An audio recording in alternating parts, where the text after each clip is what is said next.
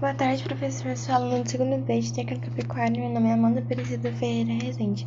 Vou responder a primeira pergunta. Pois quando o indivíduo está em jejum, o fígado libera um outro hormônio chamado de glucagon por conta da percepção de baixa glicose. O glucagon estimula o fígado a liberar glicogênio na forma de glicose. A glicose é liberada no fígado e é levada pela veia hepática, não mais pela veia porta que carrega a glicose quando nós estamos em jejum. A segunda pergunta: Pois como passando por um período de jejum, a glicose no sangue tende a ficar baixa. Quando há uma baixa glicose, o, o pâncreas percebe isso e cria um estímulo para a produção de hormônio complementar à insulina, de ação contraditória, que se chama glicagon, que tem a função contraditória à insulina, no caso.